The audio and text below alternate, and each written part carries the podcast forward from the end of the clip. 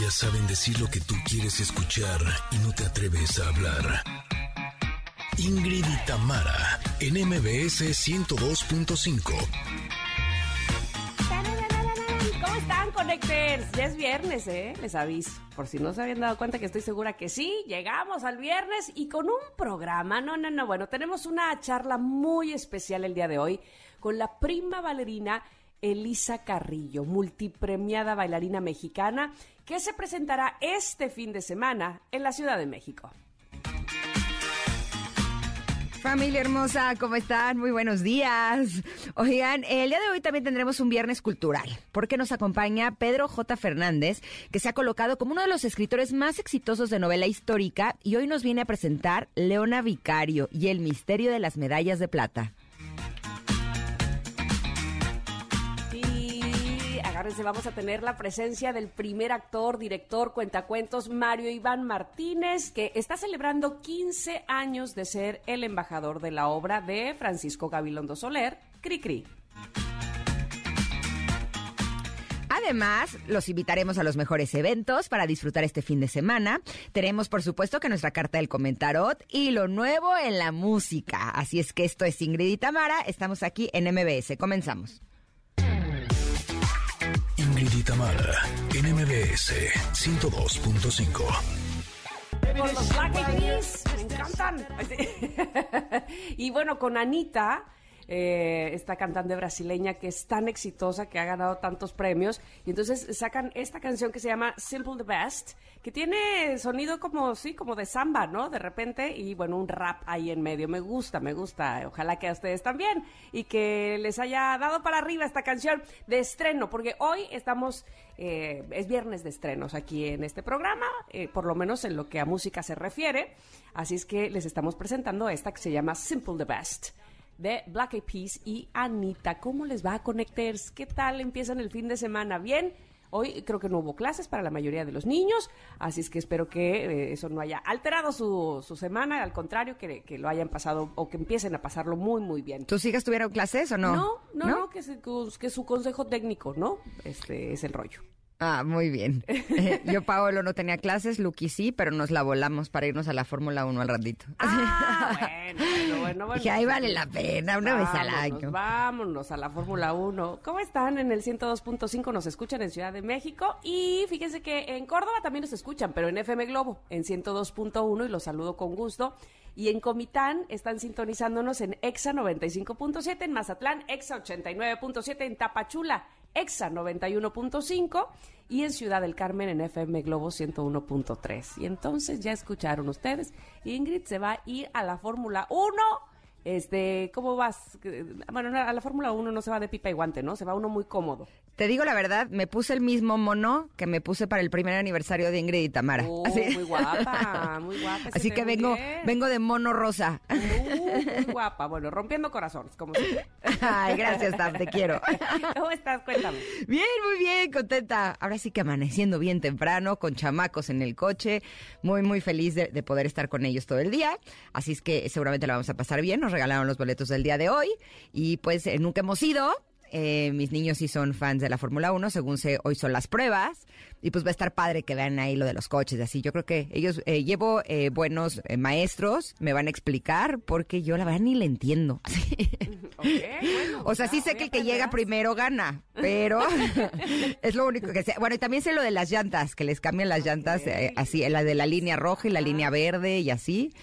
Pero, o sea, como que yo digo, ¿y las pruebas como para qué serán? Así, ¿Para probar el coche y la altura? Eh, sí, y además, este, para que puedan ir a esa velocidad, es lo que entiendo, ¿eh? Para que puedan ir a esa velocidad y sentirse eh, confiados, digamos, de ir a más de 250 kilómetros, qué sé yo, pues tienen que conocer la pista, para eso son las pruebas, ¿no? Para decir, ay, aquí, claro, aquí viene esta curva, esta es más cerrada, ya, sí, ya me acordé, ¿sabes? O sea, tienen ese reconocimiento de la pista y tienen que hacerlo varias veces. Eh, ah, bueno, pues a eso vamos. Ah, bueno. a eso, eso, eso. Eso mismo. Que nos está escribiendo José Ramón y dice que el tráfico está tremendo. Me imagino que el tráfico para llegar al Autódromo Hermanos Rodríguez, porque para venir al radio hice bien poquitito. Como que los ah, viernes algo pasa que no hay tráfico y ahorita que los niños no fueron a la escuela, los por lo menos los de las primarias, pues hay menos. Pero eh, bueno, lo bueno es que yo voy a llegar tarde, así, porque el evento empezaba Ah, temprano. Claro, claro, claro, claro. Entonces sí, bueno, pues ahí ya vas a dejar que lleguen todos. Ahora sí que no quise faltar Bueno, al radio, así es que estoy aquí en radio y de aquí ya me voy para allá.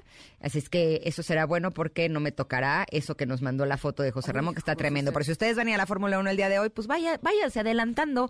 Porque O vaya con mucha paciencia, ¿no? También. Y eh, sintonice aquí, si- bueno, si lo está sintonizando, recomiende sintonizar aquí, pues para que se lo pasen muy bien. Hoy tenemos pregunta del día y me gusta. ¿Cuál es? Eh, pues mire, es que el día de hoy es el Día Mundial de la Animación.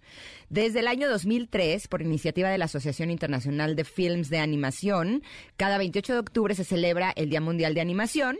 Esta fecha corresponde a la conmemoración de la primera proyección pública de cine animado.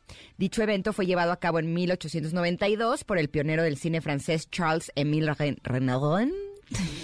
¿Será así? Charles-Émile Renaudin. Ajá, y ajá. Bien, Tam. Yo ando re mal de mi francés. Tú andas como siempre re bien con tus pronunciaciones. Más bien con mi payasada. en el Museo Gravin de París. A mí me corrieron de mi clase de, de italiano a la clase 1 porque no, pude No, pronunciar Roma. Decía de Roma. No, así no es Ingrid Roma. Y yo de Roma. de así, ya, corrida, despedida. Tú no sirves para No esto. ve con, te ve con Dios. Exacto. Pero la pregunta del día es, ¿cuál es su película animada favorita? ¿Tú, Tam? Me costó trabajo. ¿De ¿eh? veras? Tengo varias, sí, sí, sí, sí. Puse, puse aquí en el tweet, este, eh, una, una imagen de Toy Story 1 que me gusta mucho, aunque la 2 también me gusta mucho. Eh, pero, me- por ejemplo, Intensamente me gusta mucho. me gusta, ahora verás, esta, Shrek, dice Eric Dávalos. Mi favorita al mil es Shrek 1 y es que qué bonita película es Shrek, la 1, me encanta también. Eh, y luego ahí, este, ¿qué otra me gusta? Vas a ver. Bueno, ahorita me acuerdo de más, pero tú. Pues lo que pasa es que lo mío, lo mío, lo mío es lo emocional y lo espiritual. Así. No me digas, ¿y eso? ¿De dónde salió? Que no enterada, yo no estaba enterada. Es lo mío, mío, mío. Evidentemente el burro de Shrek es de mis personajes favoritos, pero la verdad las dos con las que dije qué obra de arte son Intensamente y Soul. ¿La viste o no? Ah, Soul. Ajá, sí, sí, sí, sí, también la vi. Sí, sí, sí, sí. Eh, pusiste en tu, en tu Twitter Up, que también es muy linda. También es súper, súper linda. La verdad, esa también me gusta muchísimo. Eh, no me quise ver tan espiritual. Ay, es que, es que mi, mi cabeza anda muy mal. Hay una película animada que me gusta mucho, este, que es de un ciclista, pero ¿cómo se llama? ¿Un Este, ciclista? sí, es que no es de Disney, probablemente por eso no sea tan popular. Eh, bueno, pero ahorita me voy a acordar porque inclusive yo hasta la compré y la tengo aquí así como este en nicho, ay, sí, Ay, venerada. voy a pensar cuál era. Y se me olvidó. Pero bueno, Porque ustedes- Porque la edad, ya saben. Eh, sí, el, eh, sí, el alemán. El alemán. La enfermedad esta que, ¿cómo se llamaba? Oigan, pero eh, ustedes díganos a través de arroba Ingrid Tamara MBS cuál es su película animada favorita. Estaremos felices de que además nos recomienden eh, el cine animado, que es buenísimo. Hay, hay unas que les voy a recomendar en un ratito, porque ahorita obviamente se me olvidó. De Na- Na- Nayao Kiyosaki o algo así. Híjole, son una joya. Al ratito se, las- se las recomiendo. Pero, así como para mí lo mío, lo mío es lo emocional y lo espiritual, para Tam, lo suyo, lo suyo, lo suyo es el Es la pan. comida y el pan, sí. que, Exacto. Oye, ¿ya conoces Pan Gabriel? No, es que se me falta porque aquí no hay, pero yo sé que en Ciudad de México además ya van a abrir otra sucursal. Cuéntame, No, no, cuéntame. no, es que de veras es una delicia. Y lo mejor de todo es que es una panadería orgánica, libre de gluten, de huevo, de leche y de azúcar. O sea, además, súper saludable porque elabora sus productos con harina de papa en lugar de trigo, fermento de linaza y todo el pan está endulzado con stevia. Es especial para personas intolerantes al trigo o con alergias al huevo y a la leche y tienen sucursales en Condesa, Coyoacán y Satélite, tele- per- ay, satélite, perdón. Pero el próximo martes, antes de venir al radio, voy a pasar a Pan Gabriel porque va a abrir una nueva sucursal el próximo sábado y voy a traer pan, pan para todos. Exacto, mañana. Mm, ¿En dónde es? Eh, pues este sábado, 29 de octubre, abren una nueva sucursal en Mazarik 515, esquina con Sócrates en Polanco. Y por apertura tendrán promoción de dos por uno en donas, brownies y pan tipo negrito. Ya quedó Ingrid de cabina Sí. ella va a traer todo. El porque- martes, de- les prometo, uno, paso y traigo donas, brownies, pan tipo negrito. Ay, no, tiene unos deliciosos. O sea, de lo veras, así. Y además son de los que sí llenadores. ¿Me Ay, explico? o sea, no son de esos que, que- exacto, Mm. sino que realmente sí eh, están así, de que se sienten ricos de- de sus ingredientes.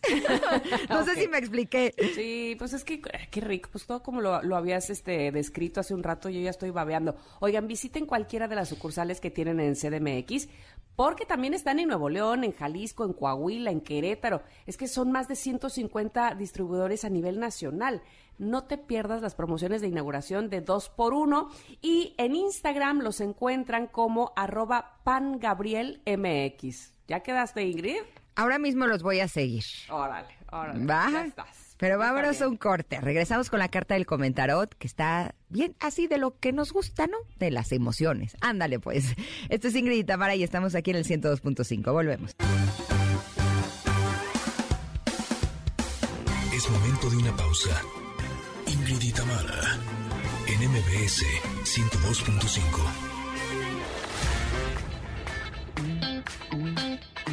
Ingrid y Tamara, en MBS 102.5. Continuamos. El día de hoy elegimos una frase de eh, un monje budista que murió recientemente, que se llama Thich Nhat, Thich Hanh. Em, me parece que es una frase hermosa y que habla pues de las emociones. y dice lo siguiente. Cuando surgen las emociones fuertes, tienes que dejar lo que estás haciendo y encargarte de ellas. Presta atención a lo que ocurre. Esta frase la publiqué en mi libro Mujerón, en donde eh, agregué lo siguiente que me gustaría compartirles. No intentes cambiar eso que sientes, no busques que se vaya, no trates de salirte de ahí. Siente todo eso que estás sintiendo, todo pasa, todo, date tiempo. No te presiones para estar bien o para convencerte de que estás bien. No estás bien y está bien no estar bien. Estás en urgencias, asegúrate de recibir la atención que necesitas de ti para ti.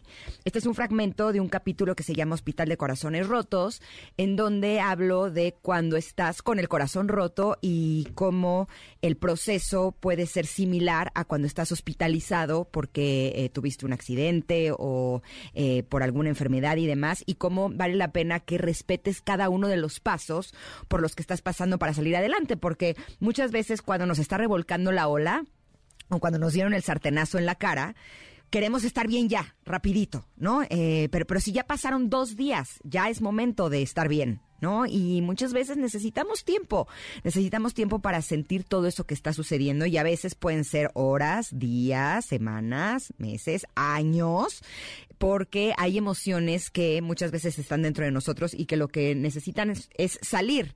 Y a veces eh, en la vida estamos sumamente ocupados y no nos da tiempo. Justo el otro día platicaba con mi terapeuta y me decía es que es importante que le des espacio a la vulnerabilidad. Y justo le dije, sí, le doy espacio a la vulnerabilidad, pero a veces eh, necesito darle así, tienes 15 minutos porque ya me tengo que ir Un a... límite. Exacto, las cosas de mis hijos o ya me tengo que ir a trabajar o el día de hoy no le puedo dar espacio a la vulnerabilidad y no puedo llorar porque ya estoy maquillada y no me da tiempo de volverme a arreglar porque tengo trabajo, ¿no? Y eh, esa es una realidad. Y justo me dio eh, algunas técnicas que se me hicieron buenísimas. Les voy a compartir una porque esta me encantó, de veras me encantó. Me dijo muchas veces, eh, me dijo, te está pasando a ti que tienes tantas responsabilidades, tienes tantas cosas que hacer, que sientes el peso de todo eso, ¿no? De todo eso que eres. Me dijo, y hay una meditación que más que meditación yo diría que es como un ejercicio que te va a ayudar a liberarte de esas cargas, por lo menos por un ratito. Me dijo así, cierra los ojos y empieza a dejarle los encargos al universo. Me dijo, déjale los encargos de las cosas legales, déjale los encargos de las cosas de trabajo, pero también déjale de encargo a Ingrid la mamá, a Ingrid la locutora, a Ingrid la escritora, a Ingrid la conferencista. Y entonces empecé a hacer mi ejercicio ya después que había terminado mi terapia y me sorprendí de darme cuenta todas las cosas que cargamos, porque empecé Ingrid la hija, Ingrid la hermana, Ingrid la amiga, Ingrid la vecina, madre, Ingrid la empleada, Ingrid la jefa, Ingrid, no, ¿sabes? Y dije, con razón siento que eh, estoy cansada todo el tiempo, porque finalmente son responsabilidades que estamos cargando literal. Y yo le pregunté y le dije, ¿cómo le hacemos? Para no cargar todas estas cosas si son cosas que uno no puede dejar, ¿no? O sea, no puedes decir, bueno, durante un mes no voy a ser mamá, ¿no? O durante un mes no voy a ser empleada, durante, porque pues no, no, tengo que seguir haciendo las cosas. Me dijo, la forma de no cargar, híjole, ¿y este es el santo grial? Ahí les va, ¿eh? es no agobiarte por eso. O sea, es una sensación de, ok, viene que tienes que, en mi caso, no tienes que pagar otro asunto legal y entonces y dices, no, pero ¿por qué yo? ¿Pero por qué otra vez? Pero es que yo no quiero eh, mi dinero, eh, lo que sea para pagar ese asunto. Es decir, ok, eso es lo que hay. Listo lo que sigue. Y le digo, es que eso es lo que hay es de mis frases favoritas. Me dice, pues aplícalas. Porque creo que muchas veces nos agobiamos con todas esas cosas que tenemos que hacer, que son a la fuerza, y eso hace que pesen más. Y pues muchas veces hay cosas que no podemos hacer nada. Estamos haciendo lo correcto y a veces pues, se tiene que hacer.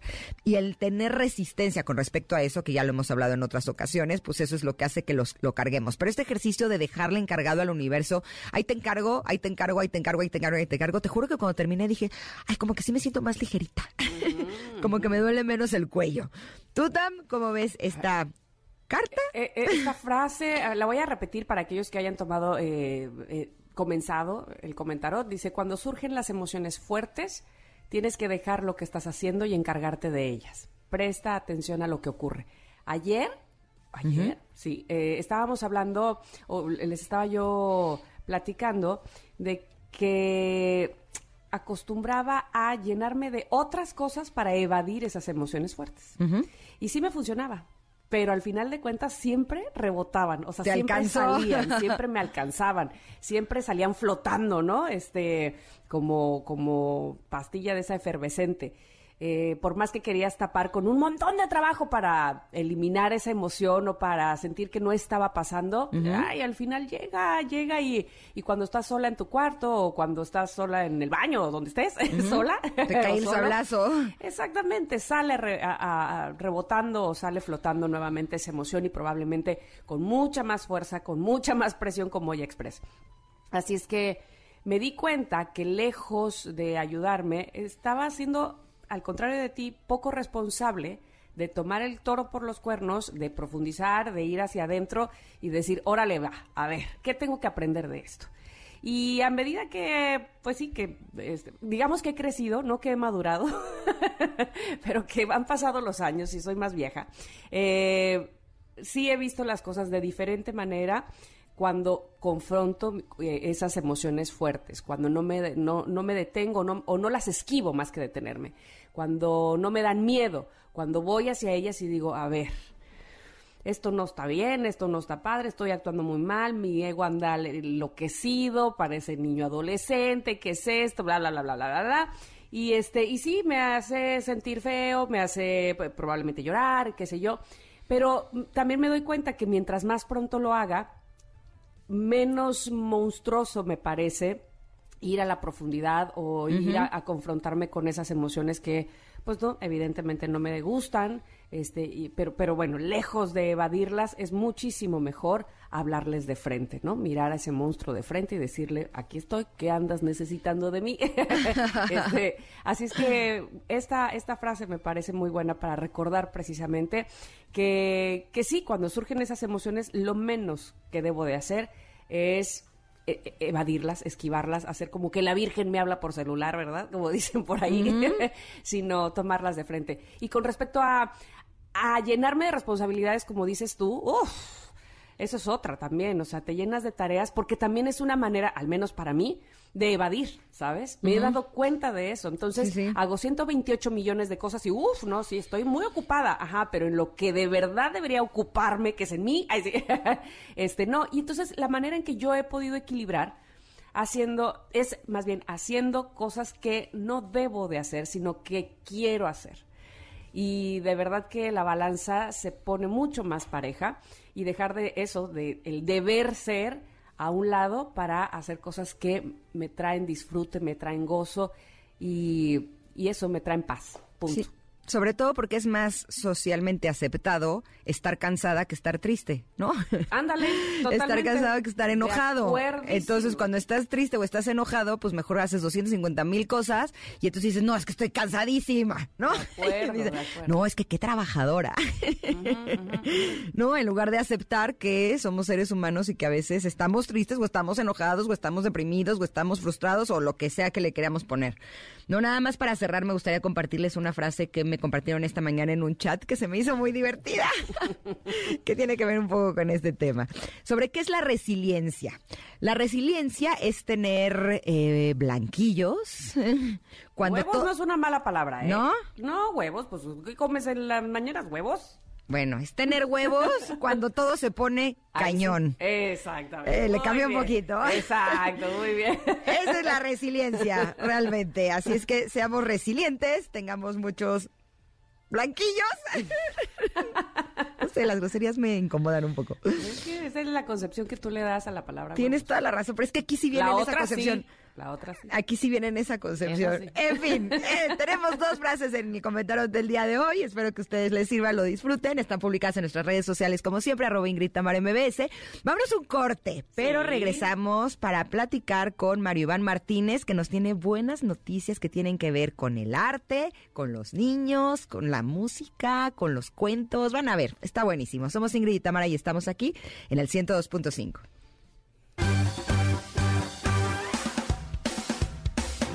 Es momento de una pausa. Ingrid y Tamara, en MBS 102.5.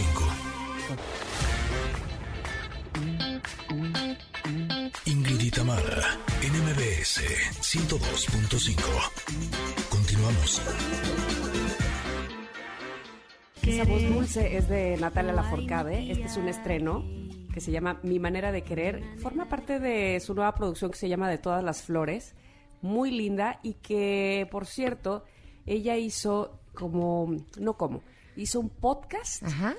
de toda la grabación, pero inclusive desde la realización de todas sus letras, de cómo se puso de acuerdo con su productor, de todo eso como un detrás de cámaras, pero en audio.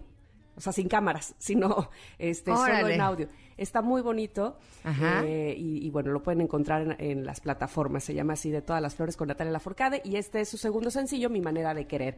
Me da tanto gusto volver a recibir en esta en este programa, en esta cabina, que espero que sienta como su casa, a Mario Iván Martínez. ¿Cómo estás, Mario Iván? Bienvenido. Gracias, muy feliz de estar aquí. Gracias por recibirme en este espacio. Oye, me Al encanta porque llega con libro uno, libro dos, libro tres, libro cuatro. Y yo, Me Ok. encanta, muy bien. es muy Ahí generoso. está toda la miscelánea a escoger. Te grabé video tan, pero justo cuando te lo iba a mandar no se grabó. Ah, ya ves. Oye, pero, pero platícame, Mario Iván. Vamos a ir por partes porque luego se nos va el tiempo contigo Sí. y, y no, no, no, no logramos de- decirnos todo lo que nos tenemos que decir. Claro. Pero 15 años como embajador de la obra de mi paisano, Francisco Gabilondo Soler Cricri. Qué Ah, honor, muy ¿no? bien. ¿Eres de Orizaba? Pues soy del puerto de Veracruz, así Ah, que ese- somos veracruzanos. Jarochos, sí, Exacto. claro. Pues ciertamente el mayor privilegio de mi carrera eh, ha sido el eh, difundir lo mucho que eh, hay que disfrutar y también descubrir de un compositor tan prolífico. 263 canciones y una enorme cantidad de textos. Ahora imagínate ser cuentacuentos y que de pronto suene el teléfono y te invite el mismísimo hijo de Cricri, don Tiburcio Gabilondo Gallegos, a ser embajador de la obra de su padre. Esto sucedió en el 2007, cuando estaba en el Poliforum contando cuentos, Ajá. y así em, nos unimos a las celebraciones en aquel entonces por el centenario del natalicio de don Pancho. Pero una de las cosas que enfatizó Tiburcio en aquel tiempo es su deseo de que todo embajador em, evadiera la tentación de presentar una miscelánea de hits en sus propuestas, es decir, las canciones más famosas. Porque sí, naturalmente vas a un show de Cricri y pues si no está el ratón vaquero es como ir a un concierto de Queen y no está la Rapsodia Bohemia. ¿verdad? Exacto. Pero ¿qué tal si al mismo tiempo damos a conocer la sirenita, la cocada, las anécdotas de don Periquín Plumero, eh, los pollitos jardineros, los ratones bomberos, el brujo? una enorme cantidad de material que escribiera este hombre que él mismo se autodenominara alegre y cascabelero. Y pues estoy celebrando 15 años de eh, este trabajo a partir del cual pues dimos a luz a dos espectáculos teatrales y a tres discos. Em, y ahora pues estamos eh, retomando justo el espectáculo con el cual me inicié como embajador en, el, en el 2007, pero ahora en el magnífico Teatro Hidalgo. Em, atrás del Palacio de Bellas Artes, de Palacio de Bellas Artes, como muchos saben. Ahí estuvimos cinco años con el musical La Jaula de las Locas y ahora Juan Torres me recibe con Descubriendo a Cricri, homenaje a Francisco Gabilondo Soler, los domingos a las 13 horas. Maravilloso. De ¿Ese es de Grillos, Pintores y Festejos? Bueno, lo que pasa es que titulamos de Grillos, Pintores y Festejos eh, las actividades que ahora me ocupan. De Grillos, pues ergo el grillito cantor, ¿no? Pintores, bueno, porque desde hace cinco años me ocupa eh, la figura extraordinaria del máximo genio del postimpresionismo, Vincent van Gogh. Hace cinco años nació la oportunidad de escribir un libro, una obra de teatro, sobre los encuentros y desencuentros amorosos, la evolución pictórica de Vincent van Gogh. Y así dimos a luz a una dramaturgia para tres actores. Pero nos sorprendió la pandemia y durante la misma me di a la tarea de adaptar esa obra para tres actores a un unipersonal. Pues la necesidad nos empujó a eso. Originalmente a transmisión en línea, para transmisión en línea, pero ahora con el eh, feliz y paulatino regreso a los escenarios, hemos estado compartiendo ya esta versión unipersonal escénica bajo la dirección de Luli Rede entonces estoy eh, viernes y sábados con Van Gogh. En este caso en un teatro muy chiquito, muy lindo, que se llama La Teatrería, que está en la colonia Roma, en, Tabasco 152. Este es nuestro último fin de semana, el día de hoy y, de, y mañana, viernes a las ocho y media y sábados a las seis y media en la Teatrería, con este espectáculo donde asumo a la figura de Van Gogh, pero no solamente a él, sino también a su hermano Teo porque hay que recordar que pues sin Teo no, hay, Van Gogh. Así es. Sin duda. Y tienes dos libros de Vincent Van Gogh. Bueno, lo que ocurre es que, pues si escribes un libro, tu deseo es que sea publicado. Amén de, si escribes una obra de teatro, pues que se monte. Pero si es una dramaturgia que este, tú concibes, pues em, qué mejor que sea publicada y me acerqué a Penguin Random House, la prestigiosa editorial, eh, ya que ellos me habían ya contactado para grabar varios de sus audiolibros. Se mostraron muy interesados, pero me dijeron, ¿sabes qué? Necesitamos que al mismo tiempo nos compartas una biografía muy personal, salpicada de tus experiencias en Europa cuando hiciste el viaje temático. Me fui a Europa un mes a pisar los lugares donde Vincent descubriera el color, donde murió en la pensión Gavú, etcétera, y salpicar esta biografía, porque para datos pues te metes a Wikipedia, ¿estás de acuerdo? Entonces, salpiqué esta biografía de eh, mis experiencias en Europa y dimos a luz a este libro, pero me dijeron también, queremos que hagas, que nos compartas un libro para niños sobre Van Gogh. Bueno, pues me di a la tarea de, en la pandemia, de proponer de nidos, estrellas y girasoles, el niño Vincent Van Gogh. Una fantasía que gira alrededor pues, de hechos reales eh, sobre la infancia de Vincent. Y pues suena el teléfono y me dicen, de Penguin, ¿está sentado? Fíjate que la Cámara Nacional de la Industria Editorial Mexicana nombró a tu libro, ha elegido a tu libro Mejor Libro Infantil del año 2021. No, no, no, es que está, no sabes lo hermoso. Ya lo creo. Mira, mira, y justo venía con las preguntas que, te, que te quería hacer un par de preguntas, pero no sabía Pero no cuál... paras de hablar. Es que no, no sabía cuál de las dos, y entonces ya me di cuenta que las dos tienen un punto de convergencia. A ver, a ver, ahí, ahí te voy.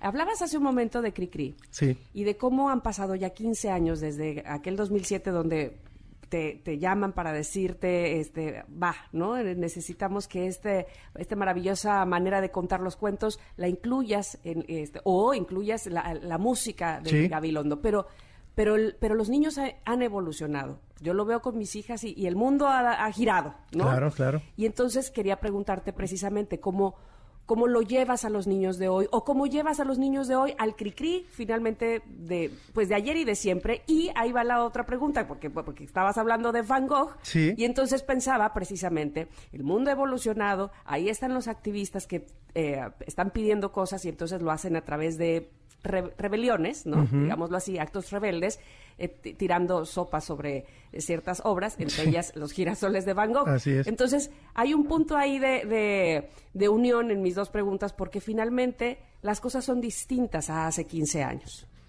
Ciertamente. Sin embargo, he comprobado a lo largo de estos 15 años, por algo he sobrevivido como embajador, he tenido eh, aceptación y ha fluido el público eh, con Cricri. Y enfatizo siempre en las presentaciones que no me segreguen a los niños, que siempre los padres estén a un lado cantando las canciones.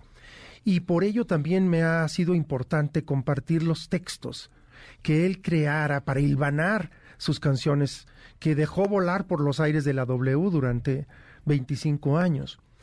Es decir, si él te decía, las abuelitas no son damas viejas, son muchachas antiguas y casi siempre con el don maravilloso de saber contar cuentos.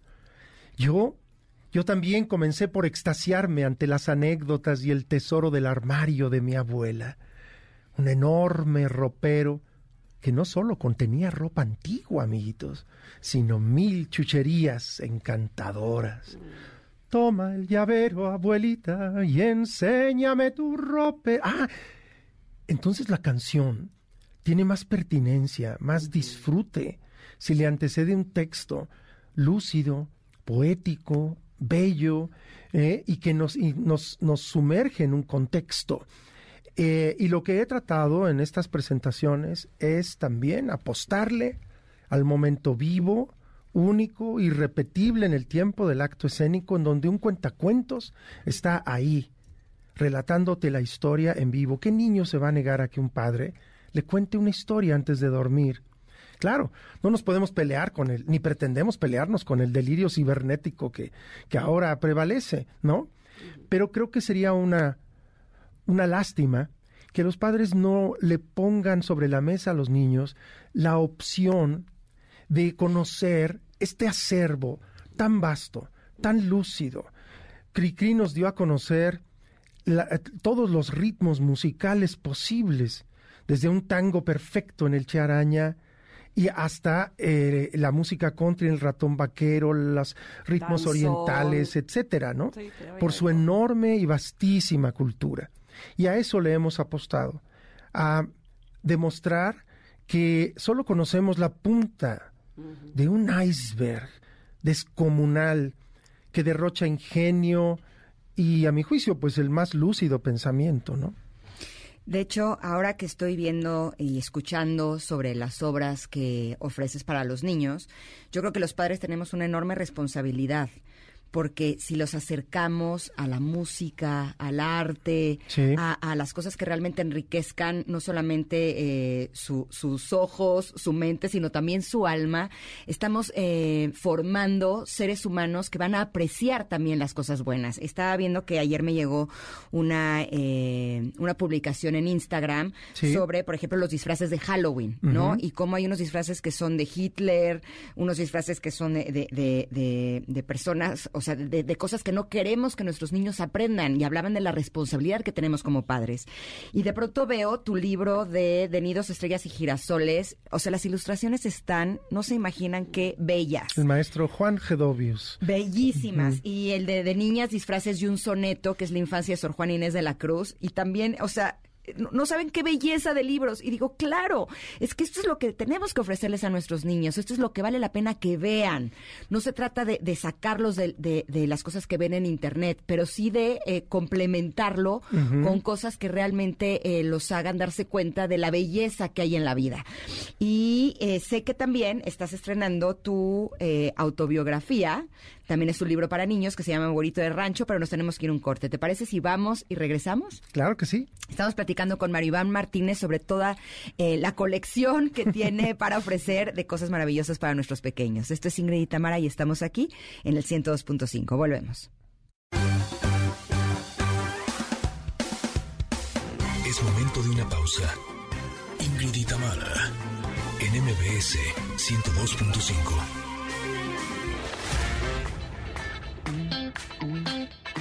Ingrid y Tamara, en MBS 102.5.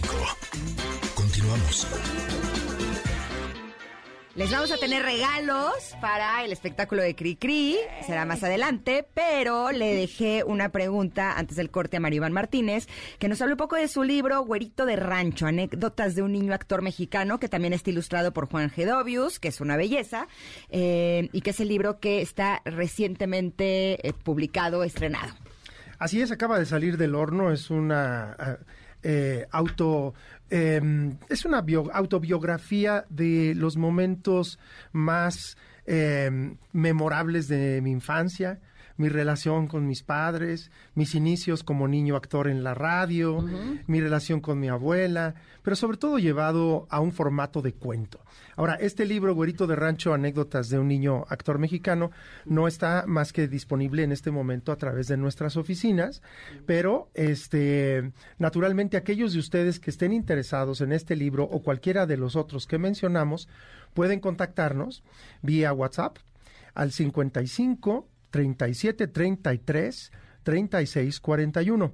Ahorita sí. se los publicamos en redes sociales para que uh -huh. lo tengan también. Así es. Vía WhatsApp, mensaje de texto para aquellos que estén interesados en Güerito de Rancho, de Nidos, Estrellas y Girasoles, de Niñas, Disfraces y un Soneto, o la biografía de Vincent Van Gogh. 55 37 33 3641. Ojo, este, este número no es para los pases porque el número de los pases es aquí con Ingrid Tamara. Exacto. Ay, eso me pone muy de buen humor porque vamos a regalar pases para eh, este espectáculo de Cricri que es el domingo, ¿verdad? Así es. Eh, Cricri, descubriendo a Cricri, homenaje a Francisco Gabilondo Soler. Eh, estamos en el Teatro Hidalgo, Hidalgo, es el teatro más grande de los que se fundaran por parte del Seguro Social. Uh -huh. eh, estamos este domingo 30, este domingo 30 a las 13 horas, ahí atrás de Palacio de Bellas Artes, pero aquellos que quieran asistir o ganarse los pases, pues hay que hacerlo difícil, ¿no? Oye, Una cri -cri trivia. Nada más te voy a decir algo. Eh, tienen que estar pendientes del nuevo horario, el domingo precisamente. Ah, sí, sí. No, no vayan a llegar y ya se haya acabado. Ay, sí. Exacto, ¿no? Exacto. Bueno, y una cri-cri trivia, a ver, ¿qué, va, ¿qué vas a poner? ¿Cuál era el grado militar de el abuelo en la canción El ropero? Mm. No está tan difícil. Okay. Ay, qué bonita espada de mi abuelito. Ya, y hasta allí. Hasta ahí. Sí, exacto. Yo tenía otra también. Sí. Que Mi ratón está buscando en mi cabeza, así. Yo, yo sí ay, ¿cuál era? Ay, ¿cuál era? Nada más una trivia me dijeron. Ah, bueno. Pues si yo... quieren podemos dar más, pero las, las que no, ustedes no, digan. No, no, la que tú, esa está bastante buena. Sí, ¿verdad? Venga, buena. tenemos 10 pases dobles para Así que vayan es. a disfrutar de este espectáculo. Los primeros 10 que nos respondan en arroba Ingritamar MBS y nos digan cuál era el rango militar del Ajá. abuelo en Sí. la canción del ropero de Sí. Cricri. Así es. Se lleva estos pases dobles, ¿va? Así es. Ah, yo estoy segura que se lo van a ganar y además van a disfrutar muchísimo de este espectáculo y de ti y de todo, eh, de todo lo que entregas cada vez que te subes al escenario, Maribán. Qué gusto haberte tenido aquí con nosotras. Gracias por su apoyo, mil felicidades. Gracias. Oigan, eh, sin lugar a dudas, el entrar a un libro es todo un viaje. Oh, sí. Pero también hay otros viajes que nos gustan muchísimo, que es cuando vamos a disfrutar de lugares maravillosos. Y la mejor forma de viajar es la que tú eliges. Es por eso que ahora Viva Aerobús vuela desde tres aeropuertos. Desde el Aeropuerto Inter Internacional de la Ciudad de México en la Terminal 1, desde el AIFA y desde Toluca. Así es que aprovecha y escápate al mar de Cancún o de Puerto Escondido. O qué tal, a ver, probar la gastronomía de Guadalajara o de Oaxaca. Mm. O conocer la arquitectura de Monterrey. Tú decides desde dónde volar, porque el precio más bajo te lo da Viva. Así mismo es, para Viva lo más importante eres tú. Así es que entra a vivaerobus.com y conoce más sobre la conectividad Viva. Con Viva, solo déjate volar. Así nos dejaremos nosotras también. Exacto. Nos dejaremos volar. Oigan, gracias por estarnos escribiendo en arroba Ingrid Tamara MBS, eh, la respuesta de la Cri Cri Trivia que yo creo que está ya, está, está fácil. Si se saben ustedes los, las canciones de Cricri, saben eh, cuál era el rango militar de el abuelo en la canción de Toma el llavero abuelita, ¿no? Del ropero. ¿Está Exacto. ¿Lo correcto? Exacto. Perfecto. Así bueno, es. ya está. Listo, ahora es un corte. Regresamos con la segunda hora de Ingrid y Tamara. Estamos en MBS 102.5. Volvemos. Es momento de una pausa. Ingrid y Tamara, en MBS 102.5.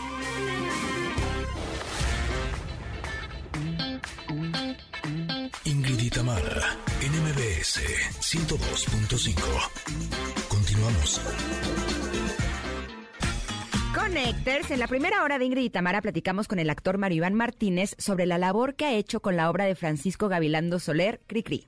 Pues estamos retomando justo el espectáculo con el cual me inicié como embajador en el 2007, pero ahora en el magnífico Teatro Hidalgo, atrás del Palacio de Bellas Artes, de Palacio de Bellas Artes, como muchos saben. Ahí estuvimos cinco años con el musical La Jaula de las Locas y ahora Juan Torres me recibe con Descubriendo a Cricri, homenaje a Francisco Gabilondo Soler, los domingos a las 13 horas. ¿Saben qué? Más adelante tendremos una charla con la prima bailarina Elisa Carrillo, una mexicana que por supuesto ha destacado en el mundo del ballet. Y ya está también con nosotros aquí Pedro J. Fernández para presentarnos su más reciente novela dedicada a otra gran mexicana, Leona Vicario. Así es que quédense con nosotros, somos Ingrid y Tamara en MBS. Continuamos.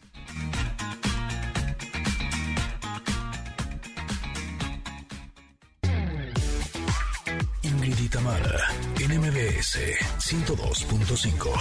Esa canción, pregunté si era de Coldplay. Y fíjense, ¿eh? Soy- sí soy muy fan. Con eso ya, ya lo decidí. Así, esta canción se llama The Astronaut y es de The Jin de BTS, pero le ayudó a componerla eh, Chris Martin. Chris Martin de Coldplay. Por eso tiene como ese sonido. Oye, que anda enfermo, luego, luego platicamos. ¿Mi Chris? Sí, anda, anda. Ay, no, Sí, enfermo de qué, sí, yo lo curo. lo que necesito es un apapacho de Ingrid. Exacto. qué falta de confianza. Y él no lo sabe, que es lo peor. Exacto, qué falta de confianza, hombre. Yo soy buenísima para eso del lavapacho. Oigan, eh, ya está aquí eh, nuestro siguiente invitado, que es Pedro J. Fernández. Vamos a hablar de un libro maravilloso, pero primero les que tenemos una recomendación, porque la verdad es que tener eh, agua estorbando en tu casa, tener que esperarla, o ir por ella y después tener que cargarla, ya es cosa del pasado, ¿eh? Atrévete a vivir la nueva experiencia del agua purificada en casa. Solo abres, te sirves y disfrutas. Así de simple. Mave cuenta con el purificador ideal para llevar practicidad a tu cocina y con el mejor diseño. Los nuevos purificadores de agua Mave cumplen con los más altos estándares en México para que tú y tu familia beban agua con el mejor sabor y de la mejor calidad. ¡Ay, qué delicia! Atrévete a cambiar las reglas del agua en tu casa y renta tu purificador de agua Mave con los primeros tres meses, instalación y envío completamente gratis. ¿Qué tal eso? Visítalos en Galerías Coapa, puedes visitarlos también en Galerías Atizapán, en Galerías Metepec, Galerías Toluca también, en Paseo Interlomas y ¿sabes dónde más? En Plaza Satélite. Ahí es donde los expertos de Mave te van a asesorar y te van a ayudar a encontrar la mejor solución para tu hogar. Mave, disfrutar se hace más fácil. Ya lo creo que sí. Sí, y ahora sí vamos con nuestro invitado. Eh, aquí lo conocimos, de hecho ya lo entrevistamos a Pedro J. Fernández por la trilogía meji- de las mexicanas que hicieron historia, que ha tenido muchísimo éxito, pero eh, de los 13 libros que tiene publicados, es la primera vez que escribe una novela para niños y se llama Leona Vicario y el misterio de las medallas de plata. Y para platicarnos justo de este libro está con nosotros Pedro. ¿Cómo estás? Bienvenido. Muy bien, ¿y ustedes? Eh, muy contentas de recibirte, Pedro. Cuéntanos, eh, ¿de qué se trata esta, esta novela para niños que se llama Leona Vicario? Eh, pues justo de la vida de, de Leona Vicario, esta gran mujer independentista que además es la madre de la patria y la primera mujer periodista, y se convierte en espía en 1810 para este grupo secreto que se llama los Guadalupes y entonces tiene que hacer ciertas misiones. Y a través de estas misiones pues vamos descubriendo quién es Leona Vicario, pero también eh, pues cómo se vivía la guerra de independencia en las ciudades que, o sea, gente como Leona Vicaria que sí participaba en la independencia porque no estaba en el campo de batalla, pero que ayudaba. Entonces, puedes descubrir qué hizo, eh, cómo lo hizo y, y divertirte porque tiene aventuras a lo largo de toda la novela. Creo que es una gran forma de conocer la historia de México. Me encanta que lo hayas dirigido hacia ese género, bueno, hacia la novela eh, para niños, porque evidentemente, si lo, si lo vemos como, una mujer muy aventurera, muy arriesgada también, que pasó por momentos, eh, pues sí, que te, que, que te mantienen ahí, digamos, pendiente de su historia, pues eh, es un acierto, pero fue fácil decidir que fuera ella la protagonista de tu historia y no, por ejemplo, doña José Ortiz de Domínguez, qué sé yo, algún otro personaje más. ¿Cómo, ¿Por qué la elegiste a ella?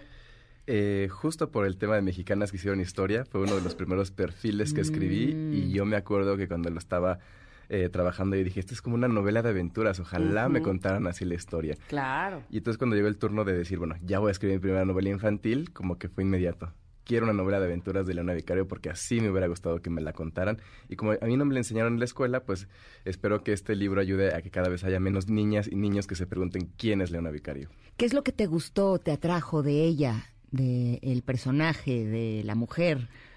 Eh, pues esta... yo ni siquiera la había escuchado en mis clases de historia. Nunca fui buena en historia y tengo mala memoria, pero de verdad no me suena ni siquiera conocido el nombre. Exacto, porque no nos lo enseñan en la escuela. Entonces, eh, ver a esta joven de 19 años que de repente estalla una guerra civil en su país y dice, pues voy a salir, me voy a convertir en espía, voy a ayudar, eh, voy a meterme al Palacio del Virrey, porque hay una escena donde va a una fiesta en el Palacio del Virrey y, y lo convence de darle información que luego ayuda a los insurgentes. O sea, ver que es muy inteligente, que, que tiene los recursos, que eh, aunque no tiene la necesidad, porque es una mujer de, acomodada de clase alta, pues lucha por la independencia y arriesga mm. eh, su bienestar para poder estar ahí, eh, pues en la, en la guerra y ayudando en lo que se puede. La verdad es que es muy interesante y muy valiente de su parte. Entonces, creo que es una, una, gran historia. De por sí, digo, ahorita lo cuento como una novela de aventuras, pero de por sí su vida es, es una gran una gran historia y una gran novela de aventuras. Y, cuando me adentré a ella en Mexicanas que hicieron una historia, me emocioné y dije, tengo que escribirlo. Ya lo creo que sí. Y ahora que hablabas, o, hace un momento que hablabas, y también Ingrid mencionaba, de cómo nos enseñan la historia en la escuela y que ya hemos platicado aquí muchas veces precisamente que probablemente el método no ha sido el más acertado para que los niños eh, no solamente se encuentren enganchados en la historia, sino que además quieran seguir investigando o, tomen como referencia o eh, como ídolos precisamente a, esas personas que este, lucharon, que hicieron, que fueron eh, importantes en la historia de nuestro país. Quiero, quiero decirte, tuviste que sesgar alguna información o más bien hacerla más tenue, más dulce, porque finalmente estás hablando de una lucha, ¿no? De una guerra, que, que ella estuvo ahí metida. Tuviste que darle un tratamiento, pues, no sé, más, eh, más tranquilo porque era para niños. Eh, sí, o sea, no, tuve que cambiar ninguna información, eh, pero es, es, como la presento, porque cuando escribo para adultos, pues sí puedo eh, en caso de una guerra, pues puedo hablar de la guerra, puedo hablar de la violencia en la guerra, puedo hablar de muchas cosas. Y aquí en Leona Vicario, pues no hay batallas, hay aventura de otro tipo, entonces es como presento la información.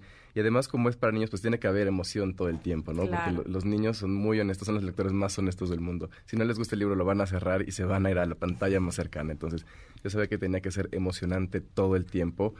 Y, yo, yo siento que el hecho de que ellos sepan que es una historia real, de que este personaje existió y que lo que les estoy contando es, es verídico, eh, pues va a hacer que conecten mucho más con Leona Vicario y que encuentren que hay otra forma de aprender historia más allá de ese método horrible de memorizar fechas que yo creo que todos odiamos y yo creo que por eso crecimos diciendo que la historia era aburrida, pero no, esta es la prueba de que podemos enseñarle a los niños de que la historia es, divertida y que hay grandes personajes que pueden aprender. Es que justo de eso hemos platicado en este programa en otras ocasiones porque yo odiaba la historia, me costaba muchísimo trabajo, por más que estudiaba no me entraba, las fechas, los nombres, bye, o sea, pero además ni siquiera me interesaba. Y ya de, de más adulta, que he tenido la oportunidad de escuchar la historia por parte de personas que saben contarla, de escritores que saben escribirla, y cuando digo saben es no solamente por la información, sino por la forma en la que te lo cuentan como el chismecito, ¿no? Que hace que te interese. Y puedo decir que la historia me gusta. Mala memoria siempre voy a tener, las fechas nunca me voy a acordar, pero realmente el saber eh, lo que ha sucedido en el mundo a lo largo de los años en los que incluso ni siquiera habíamos nacido es sumamente interesante y nos ayuda a entender muchísimas cosas que estamos viviendo en el presente. Y estoy convencida de que esta obra de Leona Vicario a los chavos, a los niños les va a encantar, pero justo te quiero preguntar, como para entre qué edad y qué edad estamos hablando. es que es eh, recomendable eh, este libro. Sí, pues a partir de los 9, 10 años en adelante eh, lo pueden leer. Eh, también hay, muchos adultos que se están acercando a esta novela justo porque crecieron con esta idea de que la, la historia es aburrida y entonces dicen, bueno, me voy a acercar a una novela infantil para eh, poder conocer la independencia de México. Entonces, cuando digo que es a partir de los eh, 9, 10 años, incluyo también a todos los que seguimos después de esa edad. Al final tenemos un niño interno que a veces le gusta este tipo de cosas. De acuerdo.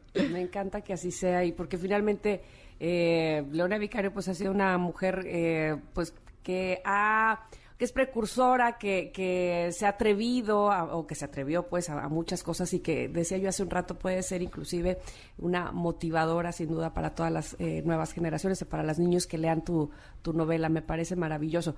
Dime por favor Pedro que eh, en qué formatos podemos encontrar este libro Leona Vicario y el misterio de las medallas de plata. Eh, está en papel, que la edición está hermosa porque está ilustrada por eh, Paulina Martínez Miranda. Eh, está en libro digital, también para que quienes ya utilicen este tipo de, dispositivos y también está eh, en audiolibro, también una, narrativa que a mí me gusta mucho porque luego los niños lo ponen en el coche de camino a la escuela. Es buenísimo. Entonces ya están todas las librerías, tiendas digitales en esos tres formatos. Me encanta porque además tú escribes eh, y haces que la historia de México principalmente y los personajes que formaron parte de la historia de México eh, los podamos ver desde otro punto de vista, desde otra perspectiva y los podamos conocer un poco más a través de tu libro Yo Díaz o Iturbide o soy Malitzin, eh, siempre has estado como dedicado a este tipo de personajes. ¿Quién sigue? Eh, no puedo decir quién sigue porque tengo un contrato de confidencialidad. Hombre es, mujer. es una mujer de la Nueva España, eh, de 1600, no es Juana pero va, a Es la primera en la que pensé. Eh, les digo que las fechas no son lo mío, pero... va a ser interesante porque es una novela en formato por entregas y va a salir en HarperCollins a ¿Qué es formato por entregas? Eh, es como antes se hacían las novelas que se hacían capítulos separados y se iban entregando eh, cada semana a, la, un... tú comprabas cada capítulo cada semana, entonces ya tenías que esperarte para ver qué pasaba. Como ahora con las series, pero en libro. ¿Es en serio? no sabía que existía eso. Y entonces, pero uno va al estanquillo y pides la, la que toca esta semana, ¿o cómo le haces? Eh, bueno, va a estar publicada toda junta, pero la hice en ese ah. formato. Para que quien quiera seguir ese formato y se, se quiera esperar un día o una semana a leer el siguiente capítulo, lo puede hacer. Y que quiera leerlo completo, también lo puede hacer. ¡Qué, maravilla! Sí, está padrísimo. Pedro, pues tienes que traerla, ¿estás de acuerdo? La próxima vez que cuando ya puedas hablar plenamente de esa obra, pues aquí te esperamos. Claro que sí, muchísimas gracias. Mucho éxito. Gracias. Sigue escribiendo, nos encanta cómo lo haces. Siempre. Gracias. Oigan, antes de irnos a un corte, híjole, como que, esta hora me, da un poquito más de hambre. A esta y a, mí a todas. Y como que se me está antojando un pan, pero así un pan que sea rico, delicioso, pero que también sea saludable. Y lo mejor es que sí lo podemos tener. ¿Ustedes ya conocen Pan Gabriel? Bueno, Pan Gabriel es una panadería orgánica libre de gluten, huevo, leche y azúcar. Tiene pan vegano también, que es una delicia. Está elaborado eh, sus productos con harina de papa en lugar de trigo, fermento de linaza y todo el pan está endulzado con stevia.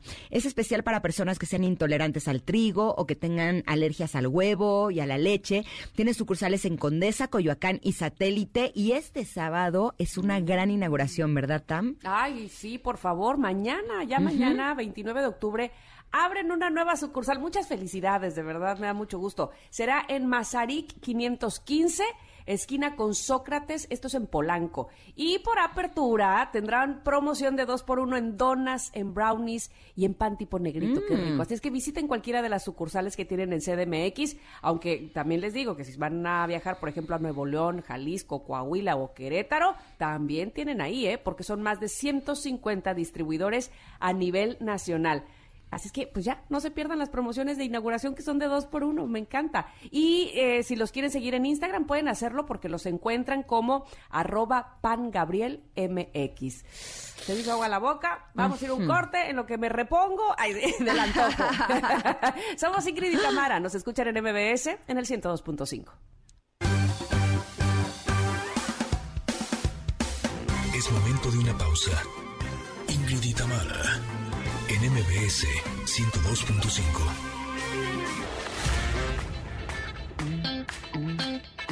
Ingrid en MBS 102.5. Continuamos. De regreso estamos con ustedes. Les recuerdo que además hoy es viernes de estrenos. Si no me equivoco, estábamos escuchando a Morat y lo más reciente de este grupo colombiano.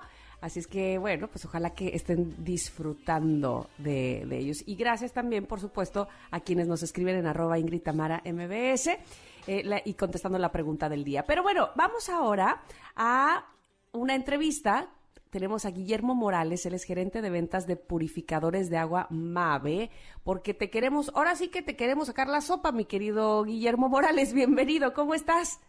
Hola Ingrid, hola Tamara, ¿qué tal? Buenos días, gusto saludarlas. Al contrario, nos da mucho gusto porque queremos platicar contigo. Tenemos algunas preguntas, empezando por qué es un purificador de agua y por qué en todo caso nosotros deberíamos tener uno en casa. A ver, cuéntame eso. Claro, pues miren, un purificador de agua MAVE es un electrodoméstico más de la cocina. Mave tiene en los hogares mexicanos más de 75 años y sabemos qué es lo que necesitas. Es por eso que identificamos un nuevo producto de la familia Mave que, llegó para hacer la vida más cómoda y más fácil. Qué maravilla. Eh, dime algo, hay actualmente muchos filtros en el mercado, pero ¿qué diferencia tiene un purificador MAVE con respecto a los otros que están actualmente, eh, que podemos acceder a ellos? Pues es una muy buena pregunta. Eh, la gran diferencia radica en la certificación. En México, para poder llamarte purificador de agua, tienes que estar certificado ante la Comisión Federal de Protección de Riesgos Sanitarios, que es la COFEPRIS. Todos nuestros productos cumplen con ese certificado, es decir, fueron sometidos a pruebas muy robustas para, para lograr entregarte un agua con el 99.99% de purificación, y es por eso que tenemos este distintivo eh, certificado. Este, entonces yo le diría al auditorio, bueno, pues que, tengan cuidado al momento de elegir un purificador y que se aseguren que cumplan con una certificación como la nuestra. Claro. Claro, qué importante. Oye, ¿y entonces cómo podemos obtener un purificador de agua MAVE? Está muy fácil. Hay dos caminos. O lo compran o lo rentan. Tienen esas dos opciones. Ahí tenemos clientes que les gusta comprarlo, este, pueden asistir a cualquier de nuestras tiendas, ahorita les platicamos en dónde, este, y pueden comprar el producto como cualquier otro. La otra manera es un nuevo modelo que tenemos, que es el modelo de renta. Con ustedes, por una cuota mensual, se llevan el purificador este, y prácticamente están pagando mes a mes y, el purificador tiene garantía, tiene el escáner de consumibles, etcétera, y ustedes ya se olvidan de comprar garrafones, ya nada más pagan una cuota que incluso tendrá un ahorro mensual importante. Perfecto. Y si tenemos más preguntas y queremos saber más, ¿eh, ¿dónde me pueden asesorar para obtener el mejor purificador para mi hogar? Pueden ser en cualquiera de nuestras tiendas, ahorita les doy la ubicación, y también en nuestra página web, la cual les voy a decir.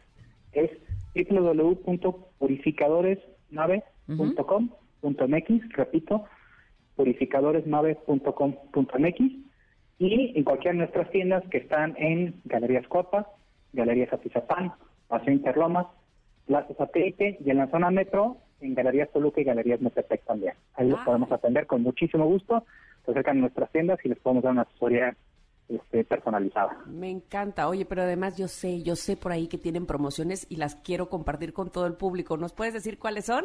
Sí, claro que sí. Si llegan a cualquiera de nuestras tiendas o incluso en el chat en nuestra página le comunican al vendedor que lo escucharon con ustedes, este, pues bueno, pues prácticamente tendrán un 30% de descuento en dado caso de que quieran comprar el producto o podrían tener tres meses gratis con el tema de la renta, es decir, se llevan el purificador a su casa, se les instala gratis, envío gratis y no pagan nada durante los tres primeros meses.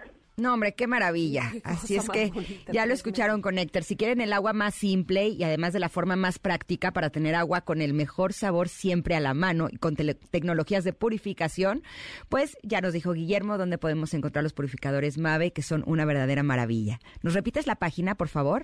Claro que sí, es purificadoresmave.com.mx. Perfecto. De verdad te agradecemos mucho. Eh, todo lo que nos dijiste porque, bueno, a lo mejor no teníamos claro y ahora ya sabemos la importancia de tener un purificador y un purificador MAVE en nuestro hogar. Muchas gracias, Guillermo Morales. Muchísimas gracias. Gracias. Vámonos a un corte, pero regresamos para platicar con Elisa Carrillo, primera bailarina mexicana que está triunfando en todo el mundo y que va a tener una presentación muy especial aquí en nuestro país. Vamos y volvemos. Somos Ingrid y Tamara y estamos aquí en el 102.5. Regresamos. Es momento de una pausa. Ingrid y Tamara en MBS 102.5. Ingrid y Tamara, NMBS 102.5. Continuamos.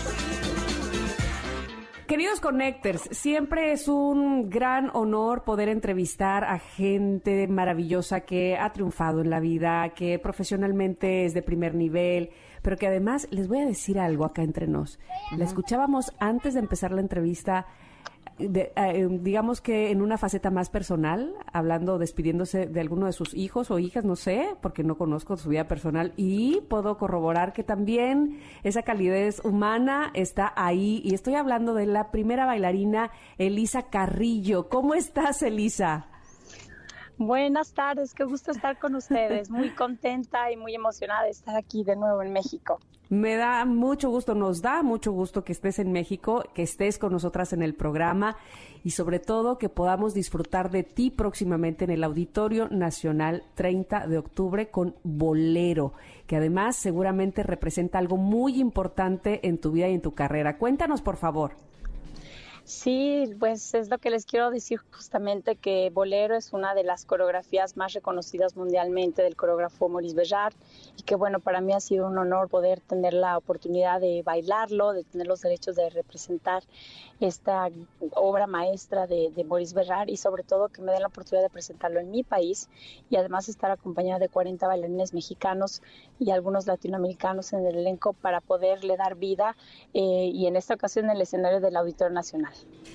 Querida Elisa, cuando eh, yo sé de algún mexicano que triunfa, me da mucho gusto. Cuando sé de un mexicano que triunfa y pone en alto el nombre de México, bueno, evidentemente es algo que me da muchísimo más gusto. Y hay una frase tuya que, que me fascina, que dice, cuando salgo al escenario quien baila es México. Y estoy totalmente de acuerdo contigo, porque aunque estés bailando piezas, obras que no son mexicanas, está nuestro sabor ahí.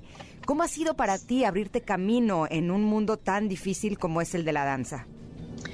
Pues justamente lo que dices si es, si es cierto, es México, porque es mis raíces, mi sangre, todo lo que aprendí, todo lo que llevo siempre en el corazón de mi país, de mis tradiciones, de mis seres queridos, es lo que me ha ayudado a sobresalir y a tener la oportunidad de poner el nombre de mi país en alto. Realmente en el mundo de la danza, como tú lo mencionas, México no había sido un país reconocido por la danza clásica y, bueno, para mí han sido muchos años de, trabajo, de disciplina, de entrega, de momentos bellos, de momentos tristes y que gracias a Dios, eh, pues con toda la carrera que, estoy viviendo, eh, tengo la oportunidad de, representar a mi país y es algo que me llena de mucho orgullo porque quiero que en el mundo se sepa que en México también tenemos danza, que tenemos eh, bailarines, que así como yo hay otros también poniendo el nombre de nuestro país muy en alto y que bueno, y que también somos talentosos en el ballet y creo que es algo que se debe de saber. Por supuesto, y, enaltecer eh, todos los logros que, que, han tenido todos ustedes, todos los bailarines que el día de hoy nos representan en grandes compañías de teatro en el mundo. Y lo digo porque hay muchos niños y niñas ahora mismo que probablemente estén eh, pues muy inspirados por ustedes o quisieran o tienen esta motivación de ser eh, profesionales en la danza, en el baile. ¿Y tú qué dirías a ellos? A, voltear a ver hacia abajo siempre es muy lindo, ¿no? Este, a, aquellos que están apenas sembrando la semilla, ¿tú qué les dices? Bueno, antes que nada decirles que es un mundo maravilloso, que es un mundo que realmente te puede transformar eh, que es muy difícil, claro que implica mucha entrega, mucha disciplina, pero que realmente cuando uno lo ama, eh, pues debe de, dar todo por eso, ¿no? Además, eh, el mundo de la danza, que es parte de, de, las bellas artes, es algo que es necesario para los seres humanos. Nuestra misión es llenarle el espíritu a los, a los seres humanos de, alegría, eh, que su alma se llene de plenitud y creo que es algo que se puede hacer por medio de la, de la, danza y además de que el movimiento es algo maravilloso, es algo que necesita el ser humano y es una manera maravillosa de expresarte. Entonces yo eh, los, los invito a que sigan dedicándose a eso, que es algo maravilloso, los motivo a que crean el poder que tiene la danza y, de lo maravillosa que es eh, esta vida de bailarín, a pesar de las dificultades, como en todas las profesiones, pero es una, es una gran oportunidad poder bailar. Para ti, ¿cuál es la dificultad más grande a la que te has enfrentado para tener la carrera que tienes? Pues alejarme de mis seres queridos, de mi país, eh, estar lejos, estar sola, estar luchando y tener momentos donde a lo mejor ya no puedes o estás, ¿no? diferentes momentos de tristeza y, no tener a nadie a tu alrededor y tener que adaptarte a otras tradiciones, lo cual es también una gran enseñanza. Em, no ha sido nada fácil, ¿no? Pero creo que son de las cosas que también me han enseñado mucho y que, que me lo mismo, siendo tan difícil, también me ha dado mucha fuerza, me ha enseñado a aprender a, adaptarte al lugar donde vives y también a, aprender a ser feliz en el lugar donde estás, te encuentras, ¿no? Entonces creo que es muy importante, eh, pues, nunca darte por vencido y siempre luchar por tus sueños. Me parece a mí, no sé lo que, lo que tú me digas, Elisa, pero que la danza es esa es esa actividad donde no solo es que no puedas parar, es que si dejas de hacerlo puedes, no sé, por probablemente perder elasticidad, vamos, ir, va, en detrimento de, ti mismo y de tu profesión y entonces siempre hay que seguir, ¿no? Este, ahora sí que bajo las circunstancias que sean, siempre se llega a un ensayo dándolo todo, siempre se llega, por supuesto, a una función eh, poniendo eh, absolutamente el corazón y la energía. Eh, ¿Es así? ¿No se para de danzar nunca? Sí, justamente, bueno, de, digamos que cuando uno ya lo hace de una manera profesional es importante tener esa, ¿no? Ser constante, sí tiene que haber algún día de descanso porque tu cuerpo tiene que también cargarse de nuevo de energías, pero el constante entrenamiento es parte de nuestra vida, ¿no? O sea, de cómo cuidar tu cuerpo, de, de siempre estar activo, porque es algo que si lo dejas de, em, no de, de, utilizar, después de varios días sientes el cambio. Entonces, cuando ya estás en un nivel profesional donde tienes la responsabilidad de estar en el escenario, de estar presentándote, tienes que tener esos cuidados de un entrenamiento diario, eh, ¿no? De diferentes maneras no solo en la sala de ballet, pero también otro tipo de ejercicios que te pueden fortalecer y que además pueden alargar tu carrera, ¿no? Porque es la forma en que tú cuidas tu cuerpo, que es instrumento y que es lo más valioso que tienes. ¿No ha llegado ningún momento, Elisa, en el que quisiste tirar la toalla y decir, ya, esto ya no va, ya no más? Pues fíjate que no, eh, sí hubo un momento cuando estaba viviendo sola en Londres, ¿no? Donde, bueno, llegué de México, estaba siendo muy difícil, eh, pues estaba muy triste porque por muchas situaciones, ¿no? Que uno vive cuando de repente estar con una familia llegas y estás sola en el mundo, eh, donde sí me quise regresar, pero no fue porque no quería bailar, sino porque me sentía muy sola y estaba triste y, y me, no, no me sentía segura y, y, fue una cuestión de hablar con mis, con mis padres y en el momento que me dijeron, Elisa, vente aquí, nosotros vamos a ser los más felices de tenerte a nuestro lado, pero no olvides que ese sueño termina, porque viniéndote acá, ese sueño de estar en una compañía como tú lo deseabas va a terminar. Puedes bailar acá, pero ese es su sueño. Y, o sea, con eso como que me abrieron la mente de nuevo, porque claro que era un momento de tristeza, pero no era que yo no quisiera bailar, yo quería bailar, pero quería estar cerca de mis seres queridos, quería sentirme con estabilidad, porque bueno, uno llega a un lugar nuevo donde no conoces gente, donde es otro idioma, otras tradiciones, puede ser difícil y, y nunca más, o sea, jamás he pensado tirar la toalla, siempre disfruto y a pesar de que los momentos difíciles y los momentos donde uno de, verdad ya no puede más y que te cuesta trabajo, eh, a pesar de eso, no, siempre, siempre amando la danza. Aquí nos gusta mucho eh, ponderar y eh, aplaudir, por supuesto, a las mujeres que, como tú y como muchas, muchas mujeres mexicanas, este, además de ser grandes profesionistas o, de salir todos los días a, pues a trabajar y a enfrentar la vida, pues también dejan eh, familia en casa, esa familia que hemos creado. Eh, evidentemente para todas, supongo yo, eh, quiero pensar así, pues no es muy fácil, ¿verdad? Este, dejar a tus hijos y luego viajar y qué sé yo, lo, lo, que tenga o lo que te exija tu carrera. Sin embargo, también voltea uno a ver el ejemplo que das. ¿Qué te dicen tus hijos? ¿Tú cuántos tienes?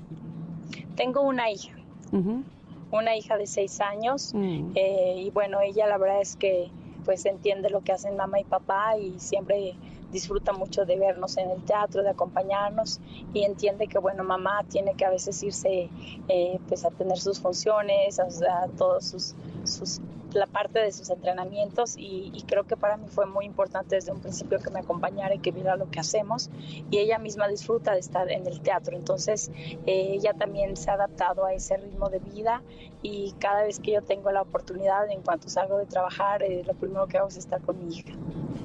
Pues Elisa, invítanos a Gala Elisa y amigos, que según sé tus amigos son también primeros bailarines, ¿no?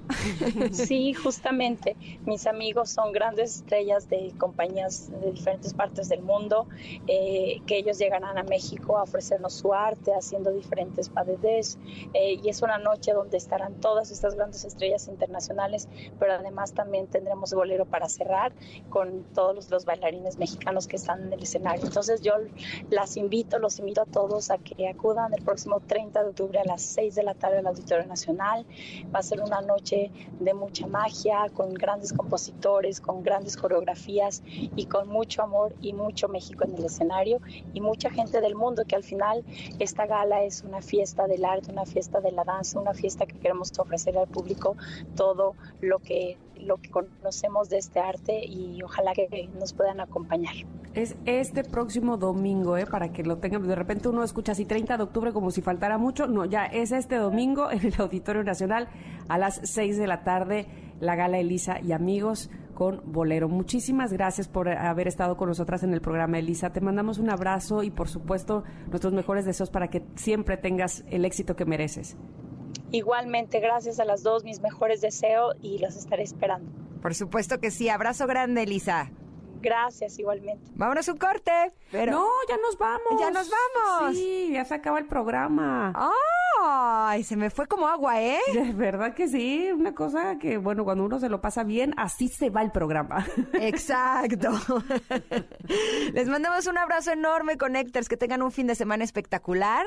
Eh, los vamos a estar esperando el próximo lunes, ¿eh? Gracias, Tam, gracias, equipo. Viernes de michelada, no te hagas. Ay, voy corriendo, estoy lista. Me voy de hecho a la Fórmula 1 y me la voy a echar allá. Eso, mírala, mírala. Ándale. Oye, pues se quedan en la súper grata compañía de Pontón y su programa de estilo de vida digital. Nosotras somos Ingrid y Tamara y los escuchamos el próximo lunes aquí en MBS. Gracias, bye bye. Bye.